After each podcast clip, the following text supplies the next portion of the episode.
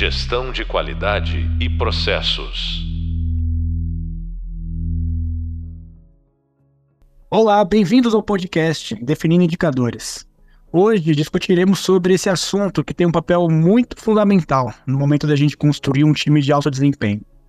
No contexto de indicador de desempenho, temos uma, uma frase bem marcante no contexto empresarial, feita por William Deming, que é não se, não se gerencia o que não se mede, não se mede o que não se define, não se define o que não se entende e não há sucesso no que não se gerencia.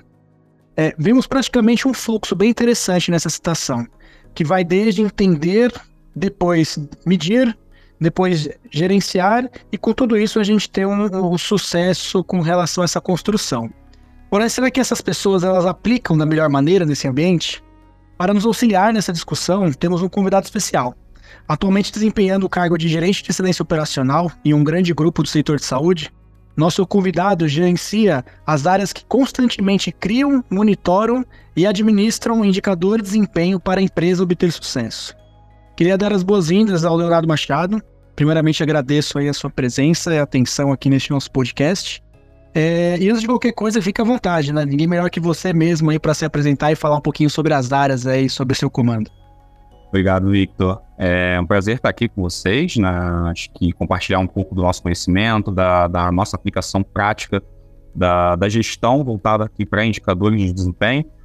Uh, hoje, na, na empresa, né, como você bem trouxe do, do ramo de saúde, a gente gerencia, minha área, né, minha equipe toda, ela gerencia diversos processos. Então, desde o suporte a operações, como áreas de dimensionamentos de, de quadro, de, de força de trabalho, assim como também uma área especial voltada para projetos e projetos de melhoria contínua, muito bem pautados na gestão dos indicadores. Então, uma, uma equipe bem robusta, bem, bem relevante, que trabalha muito pautada em números e dados para trazermos o melhor resultado para a companhia. Hum, legal, não. Perfeito. Acho que nada mais do que é, trabalhar no dia a dia realmente com performance, né? Com indicador de desempenho. Mas Legal, é só para a gente já iniciar esse nosso bate-papo, sempre que a gente joga né, indicadores de desempenho no Google, a gente pode encontrar aí diversos significados e explicações diferentes, né? Mas para você, o que, que significa indicadores de desempenho e qual que é a importância aí dentro de uma empresa? Acho que o, o, o grande ponto aqui, Victor, é, como você trouxe, né? Tem diversas, diversas é, classificações, definições né, na literatura. Tem algumas bem conhecidas, como o do Slack, né, falando de indicadores de desempenho na parte final para gestão, porque permitem os gestores que entendem, entendam e consigam, né, de fato, alcançar aquilo que propuseram. Mas eu tento buscar sempre a linha do mais simples, sem ser simplista. Então, no meu modo de pensar é, e na forma como eu desdobro os indicadores de desempenho aqui na companhia, né, de forma bem objetiva, são métricas quantitativas utilizadas para medir e avaliar o desempenho de qualquer atividade é, tanto os processos quanto os sistemas. É, e um ponto-chave, sempre em relação às metas e os objetivos definidos. Então, a meu ver, é a forma mais simples e mais eficiente e eficaz de trabalhar com os indicadores de desempenho. É, tem um, um ponto bem importante mesmo, né? Que é, acho que é a, a gente conseguir medir, mas ter realmente uma, uma visão em foco, né? Quando a gente olha muito para a meta, mas a gente vai, vai, vai chegar lá. Mas, mas é bem interessante. É, quando a gente olha para indicadores, é, quais tipos que vocês costumam trabalhar, tipos de indicadores diferentes?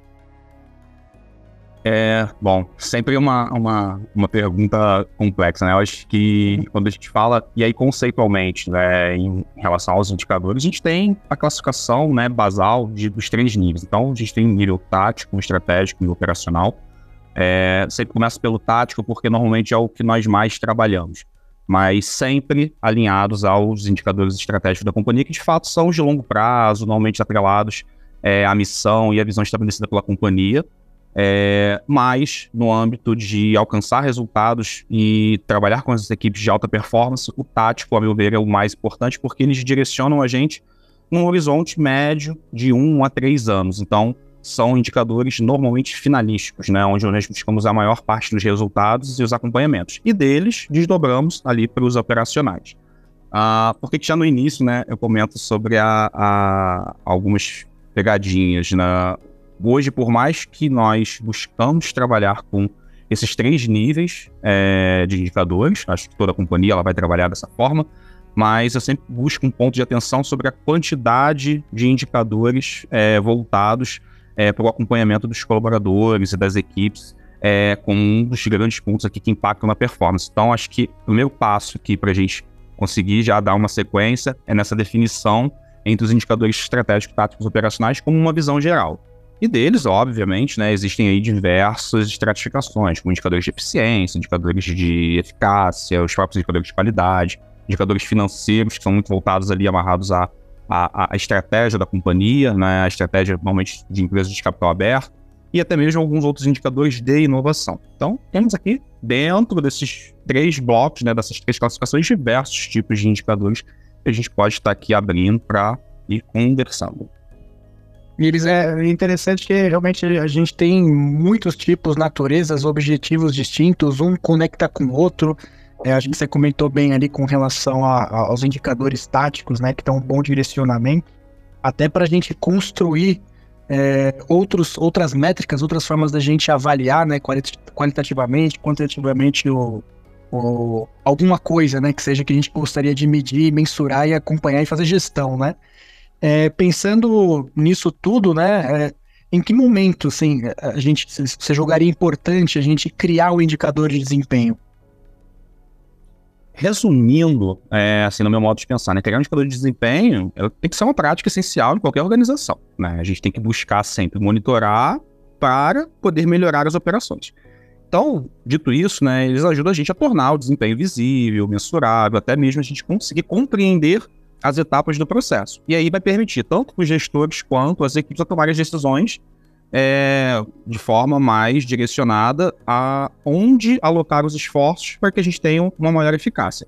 Então, desde que a gente tenha a necessidade de entender um processo, existe a necessidade de se criar um indicador de desempenho para medir o desempenho daquele processo. Não necessariamente esse indicador ele vai ter um acompanhamento constante, né, num nível tático, mas sim num nível ali operacional, medindo aquela performance exclusiva.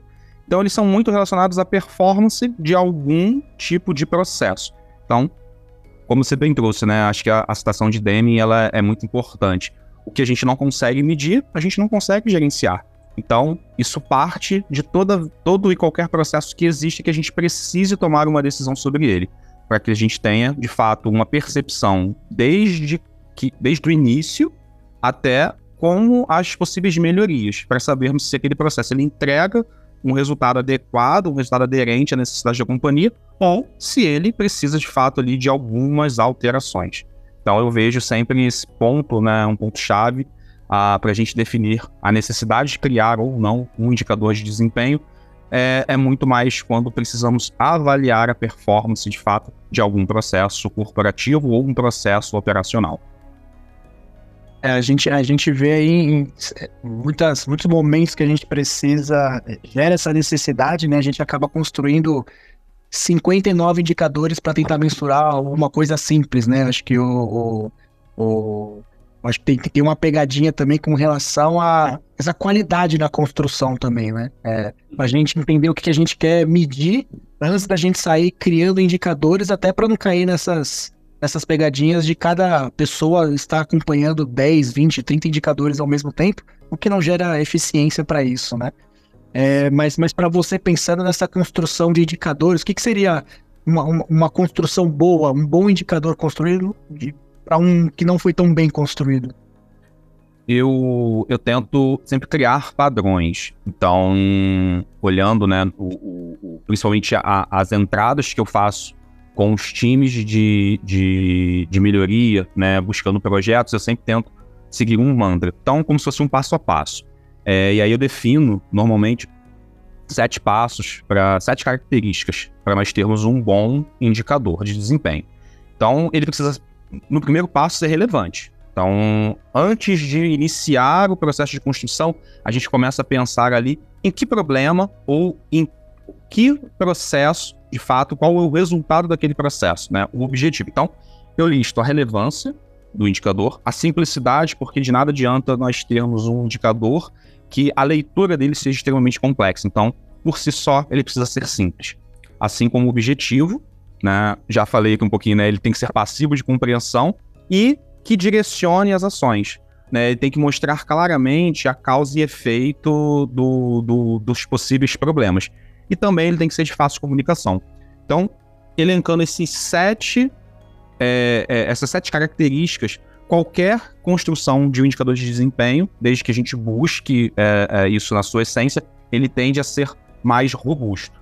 E aí eu tenho até um passo a passo, que normalmente eu discuto com os consultores, discuto com o meu time, é, sobre a criação de um indicador de desempenho. Então, normalmente eu defino entre 8 e 10 passos para a criação. Então, principal, na definição do, do objetivo e das metas, é identificar o que a gente tem que medir. Então, a gente começa identificando os objetivos estratégicos ou os objetivos táticos de um, de um departamento ou do projeto.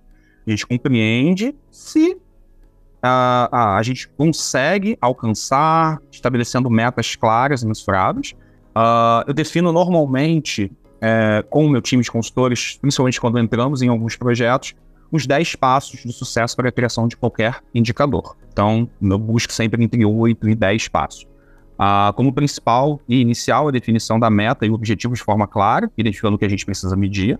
Então, nós começamos identificando o objetivo estratégico da organização, seja do departamento ou do projeto especificamente.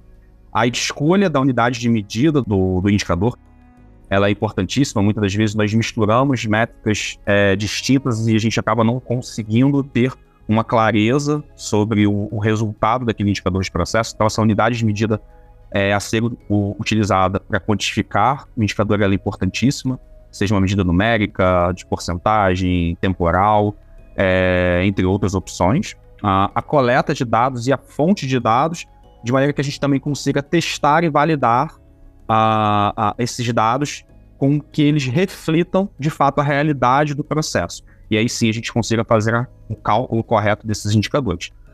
Quando eu falo de definir, uh, conseguir fazer o cálculo correto, a própria definição da forma de cálculo. É um quinto passo que normalmente ele traduz mais clareza e facilita o próprio treinamento e a comunicação daquele indicador e da, do resultado. Então, quando a gente define a forma de cálculo, o método de cálculo, é, transformando esses dados brutos em valor no indicador, a gente consegue aqui refletir sobre como simplificá-lo. Uh, um sexto ponto que é importantíssimo é a definição, assim como das metas, mas dos limites, sempre que possível. Existem indicadores que nós conseguimos acompanhar um processo e, por meio de algumas análises estatísticas, até mesmo simples, uh, nós conseguimos definir quais são os limites limites superiores, limites inferiores. É, na indústria, nós utilizamos muito isso é, como especificações de, de, variabilidade de processo e máquinas.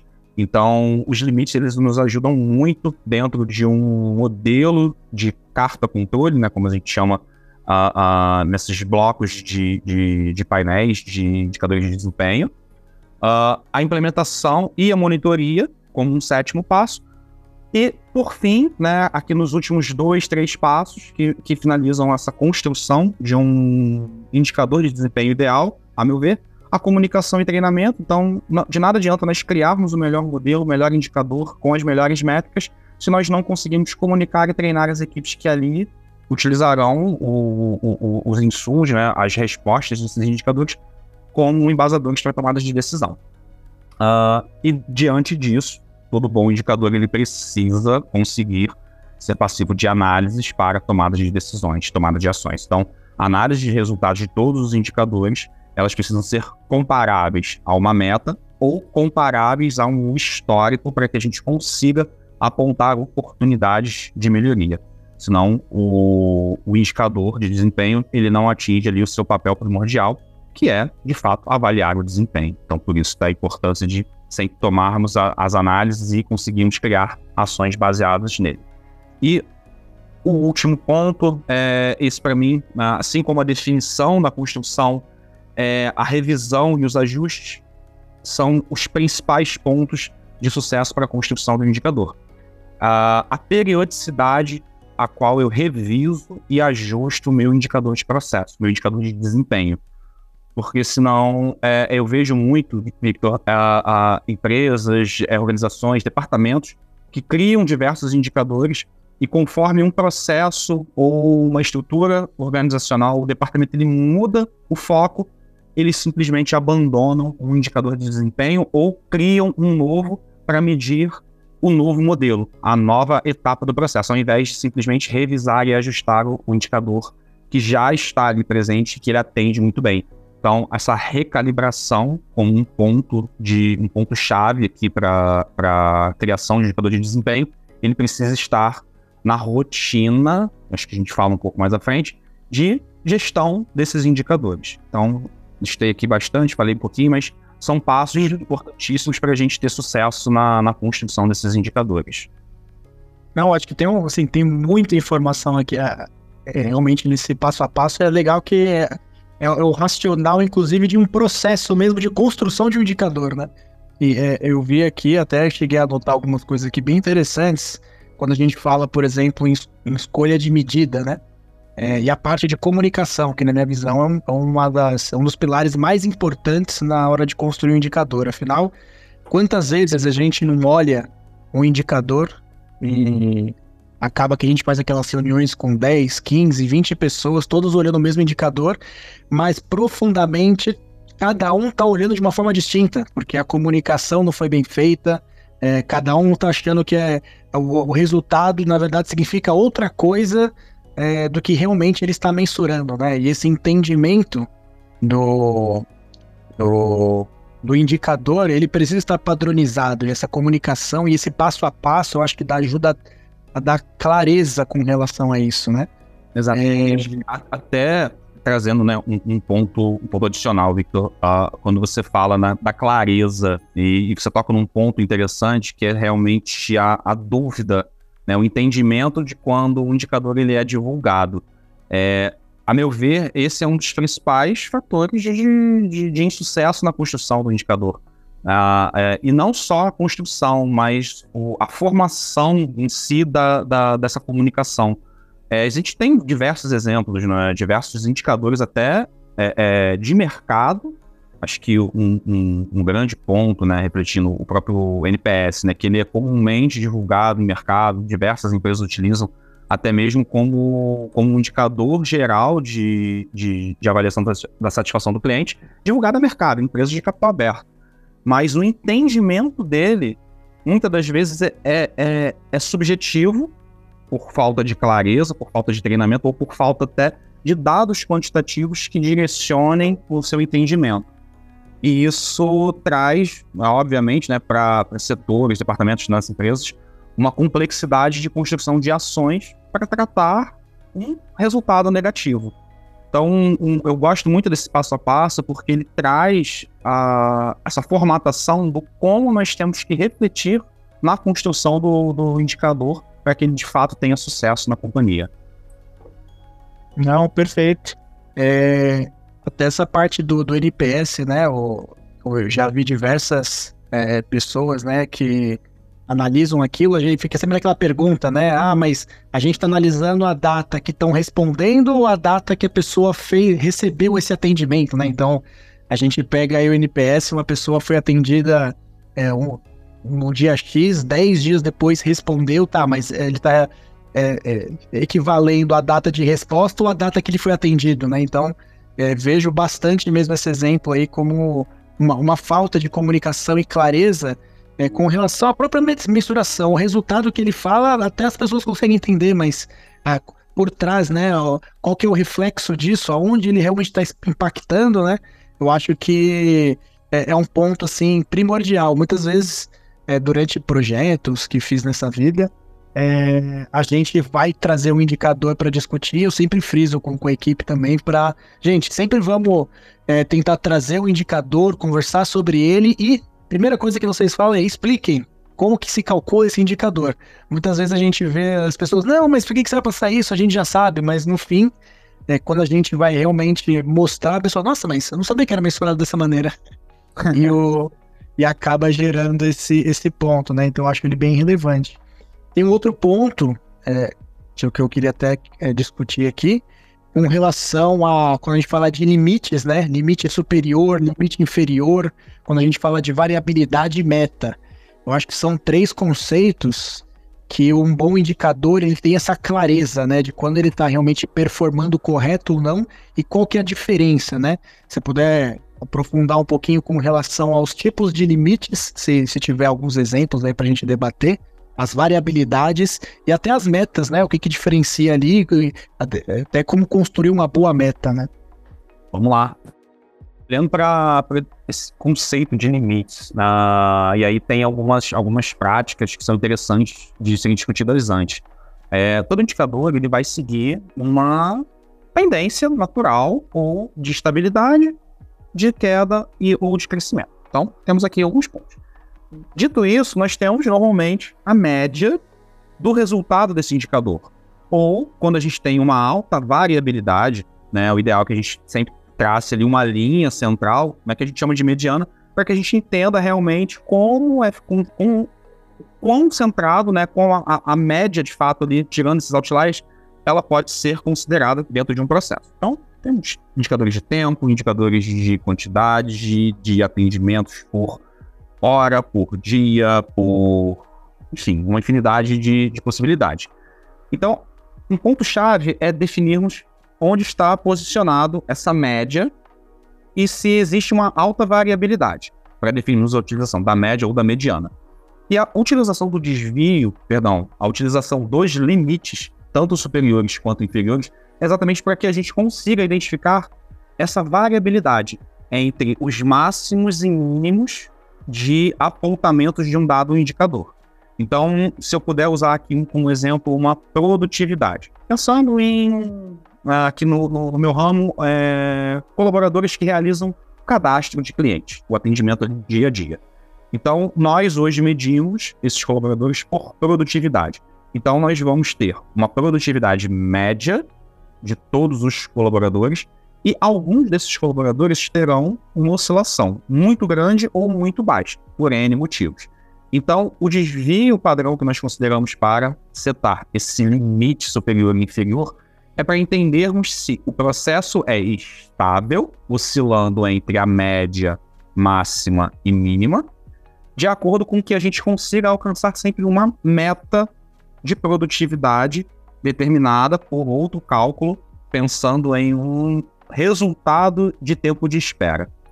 Então, tentando aqui desfazer um pouco dessa bagunça que eu estou fazendo na, na, nas nomenclaturas.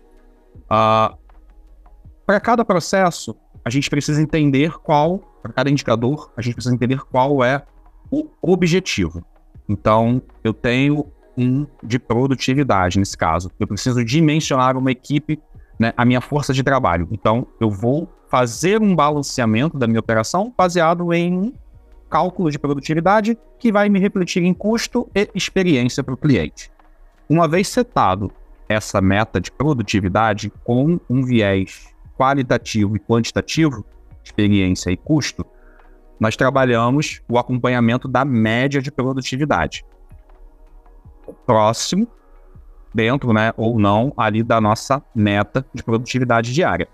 Porém, a gente permite uma oscilação a maior ou a menor, que é inerente do processo e é inerente de N outras variáveis que podem influenciar a minha produtividade. Né? Ela pode ser influenciada tanto por demanda quanto por velocidade e, e alguns outros fatores de atendimento, energia, qualidade de sistema, a, a própria a própria velocidade da internet né, de uma determinada unidade. Então, existem os parâmetros que eu posso aceitar essa oscilação. Então, se em 20% eu atinjo próximo ao meu limite inferior, mas eu mantenho o restante do meu time mantendo uma produtividade média, eu continuo dentro da minha meta. Então, os limites são setados de acordo com a variabilidade esperada do meu processo, de maneira que eu consiga garantir, dentro daquela variabilidade, o atingimento da minha meta. Uh, boas práticas utilizadas, né, eu citei aqui na, na, na, na minha fala o desvio padrão. Então, hoje, se nós temos a média de produtividade, que é a média realizada, e a gente calcula o desvio padrão, nós temos aqui o desvio superior e o desvio inferior, que nos mostra se esse, essa oscilação da minha produtividade, essa oscilação do meu indicador, ela é saudável ou não. Se é, ela se mantém dentro desse limite inferior e superior, oscilando pela minha média, eu posso dizer que eu tenho um processo controlado e que eu consiga consigo ainda alcançar a minha meta. O que a oscilação excessiva dentro desses limites me traduz que o meu processo ele tem uma instabilidade.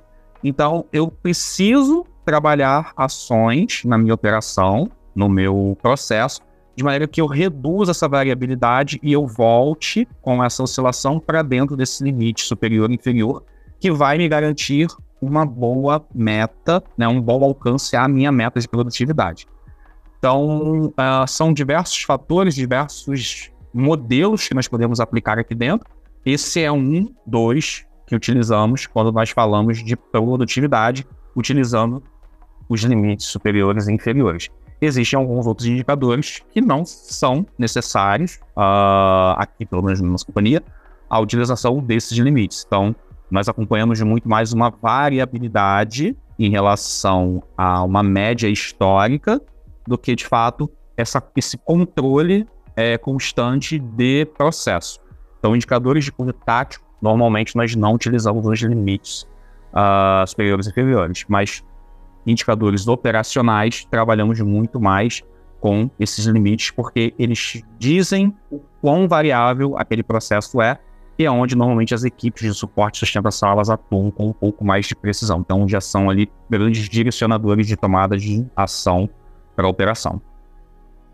Não, perfeito. Eu vejo, inclusive, alguns pontos muito importantes e interessantes quando a gente fala de, variação, de desvio padrão, de, de estabilidade. Né? Nada mais é que eu mantenho uma, um desvio padrão, uma variabilidade para ter uma previsão sobre isso, né? E até você trouxe o, o conceito de realmente ter pessoas alocadas, pessoas focadas, porque a partir disso eu consigo prever, né? Praticamente a partir de uma necessidade, é, é, essa, essa, as quantidades de pessoas que a gente precisa, né? Então, a gente está falando ali muito de variabilidade para a gente ter uma previsão.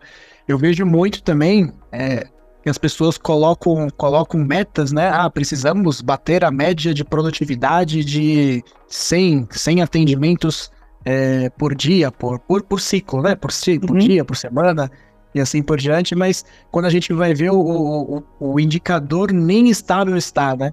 Então a gente começa a executar um monte de, de ações para atingir uma meta, mas que na verdade é, é tão imprevisível nosso processo, é tão desestruturado, não padronizado, que a gente acaba passando é, e focando em coisas que nunca vão ser alcançadas, porque a gente nem fez, quando a gente fala lá até de gestão da rotina, a gente comentou um pouco disso no nosso podcast de gestão da rotina, e depois desse entendimento, né, do entendimento do propósito, da área, entender os indicadores que a gente precisa é, construir, montando esse, esse passo a passo que você comentou também para a gente conseguir entender um pouco da nossa área, mas é a gente estabilizar, né? Eu acho que é, é reduzindo essa variabilidade para a gente ter realmente ali uma previsibilidade ali de atingimento para depois realmente a gente começar a falar em metas, como que a gente alavanca, né? Como que a gente ah. leva esse indicador a, a, outro patamar, né?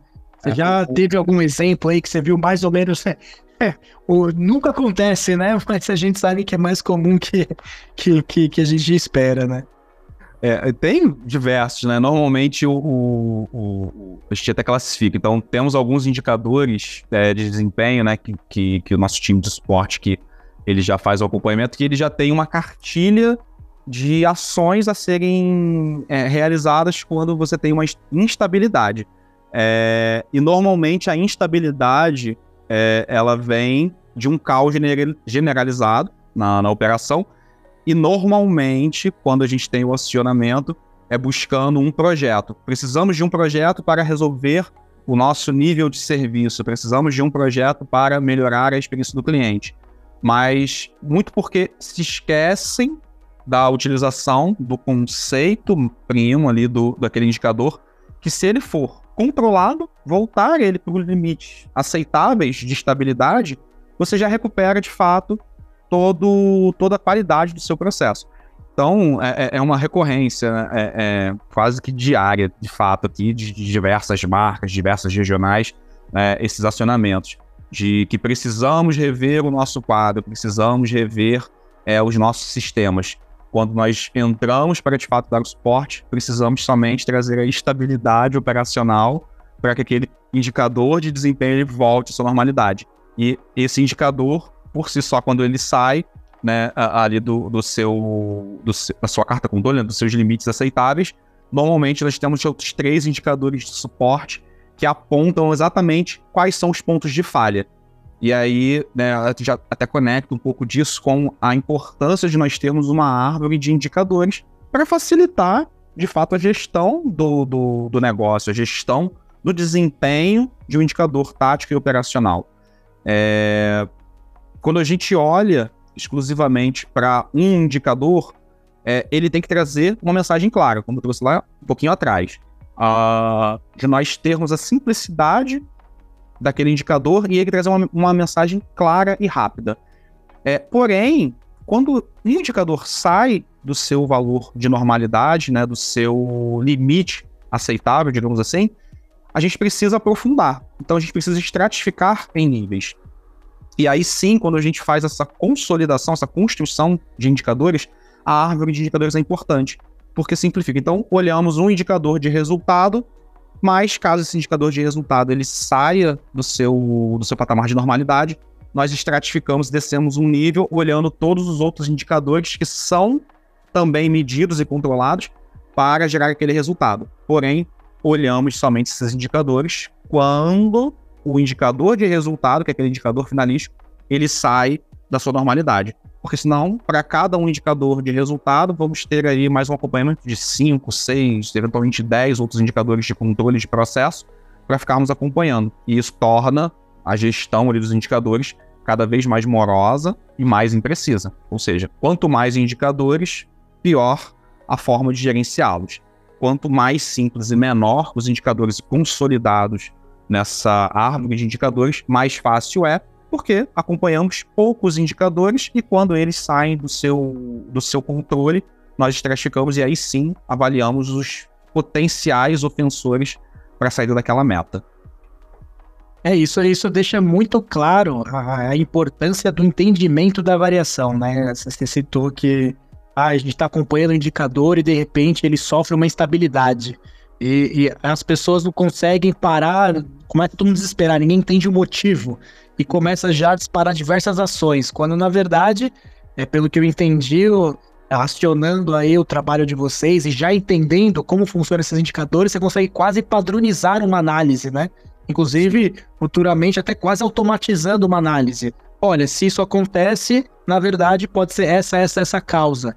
Eu acho que até como uma identificação inicial, do, da, da causa mesmo da variabilidade, porque pode ser que é uma variabilidade esperada, pode ser que seja uma variabilidade momentânea, pode ser que seja qualquer outro fator que não seja realmente é, algo que precise necessariamente de uma ação super robusta, né?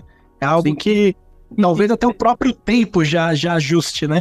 Exa exato, esses são, são pontos interessantes. Então, o, o que nós buscamos sempre fazer, uh, em alguns indicadores de fato sempre saem é, é, sempre passam por uma instabilidade que são humano dependentes, digamos assim, né? O nosso processo hoje aqui no, no grupo, ele é muito humano dependente. Então a variabilidade por si só é altíssima, porque dependemos ali muito da, da, da vontade humana, do, do, gestual.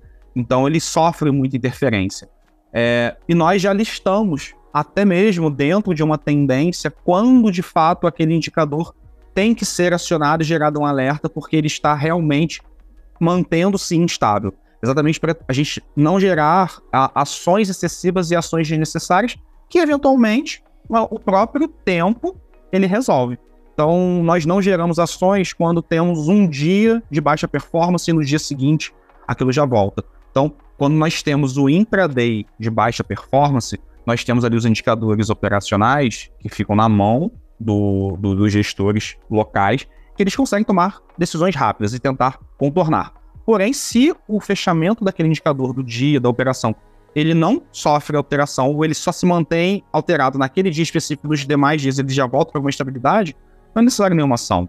Então, a, até mesmo a definição da frequência de ocorrências, da instabilidade, para a tomada de decisão e a tomada de ação, criando-se um plano de ação, uma abordagem mais precisa em campo, ela é importante. Até mesmo esses níveis. Então, se você tem um nível de variabilidade menos de 10% constante com uma tendência de queda, já tem um book de ações que realmente é padronizável, você consegue trabalhar. Então, por isso da importância de simplificar não só o processo, mas também o indicador de desempenho que o acompanha e como é feito o entendimento. Porque muitas vezes você cria esse book de boas práticas e automaticamente você já direciona isso, minimizando até mesmo o esforço da, da, da equipe, trazendo mais performance para o time, né, mais produtividade, para que a gente foque realmente em problemas é, mais graves.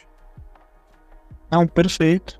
É, pensando aqui também, né, com relação a esse acompanhamento de, de indicadores, né, até alguns pontos que você, você comentou sobre a própria simplicidade, é, a própria árvore de indicadores, que é primordial ali para a gente saber o que, que impacta e a gente conseguir realmente olhar para aquilo que interessa, né? Muitas vezes os indicadores estão tudo ok, mas parece que as pessoas querem fazer planos de ação é, que, na verdade, poderiam estar focados em outros lugares e outros indicadores que, na verdade, precisariam de foco, né?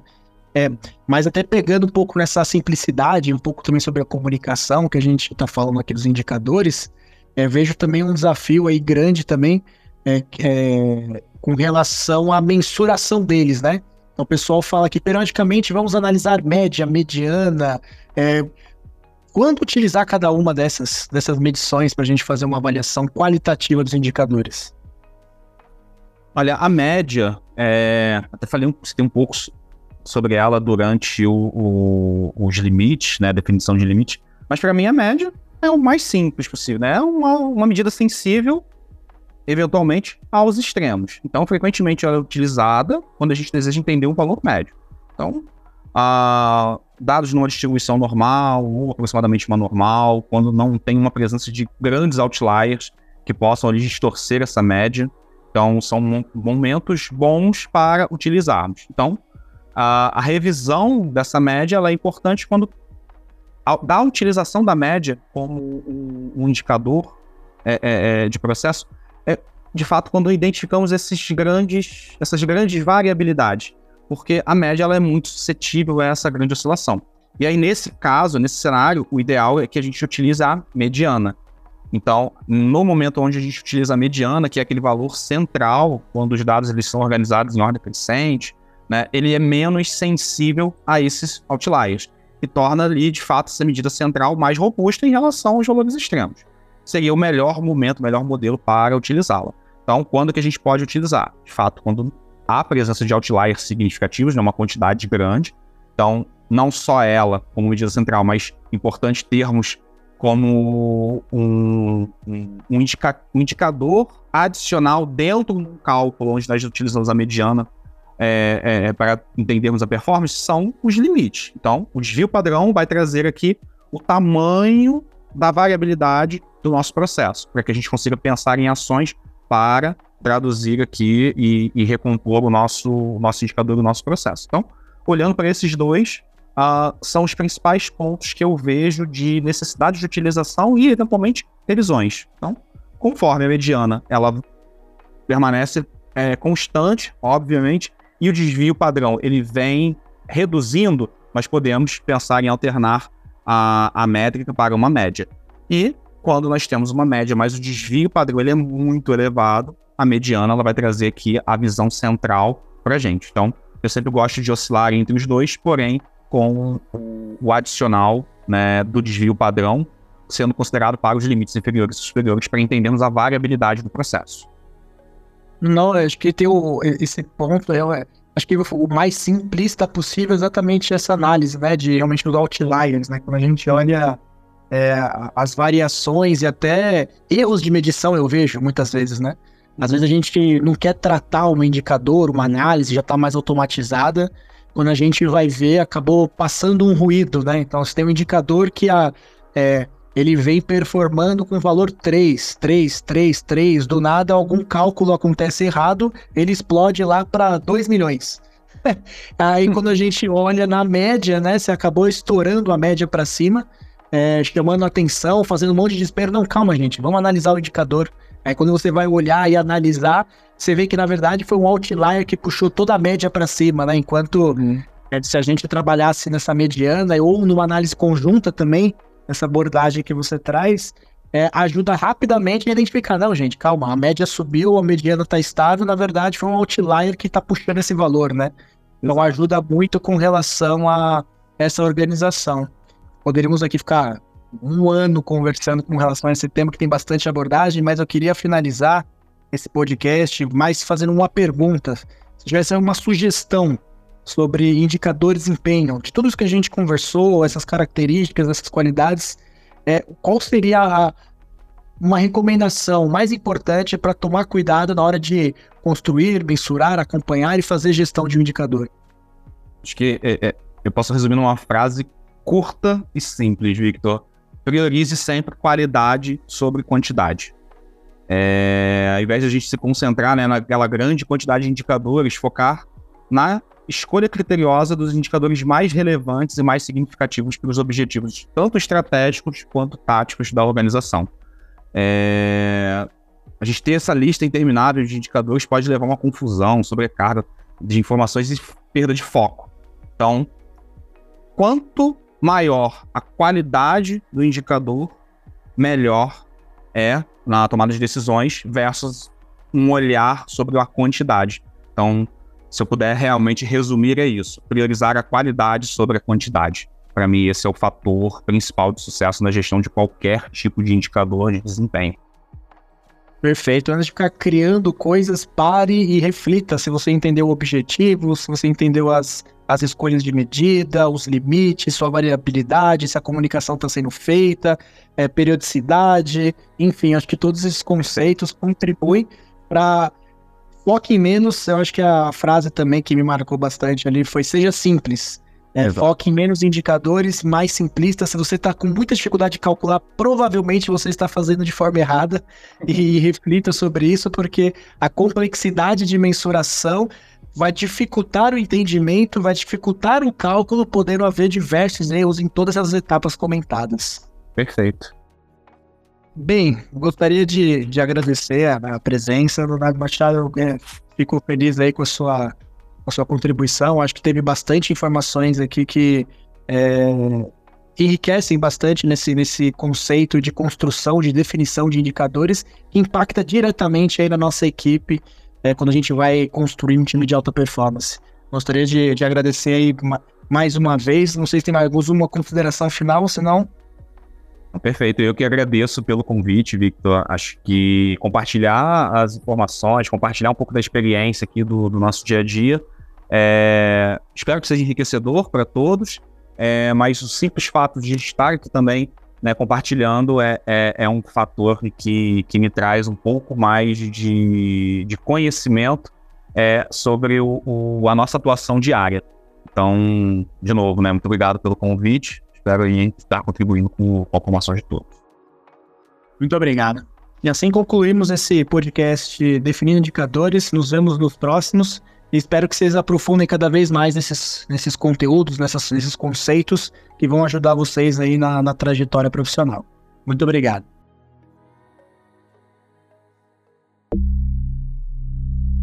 Gestão de qualidade e processos.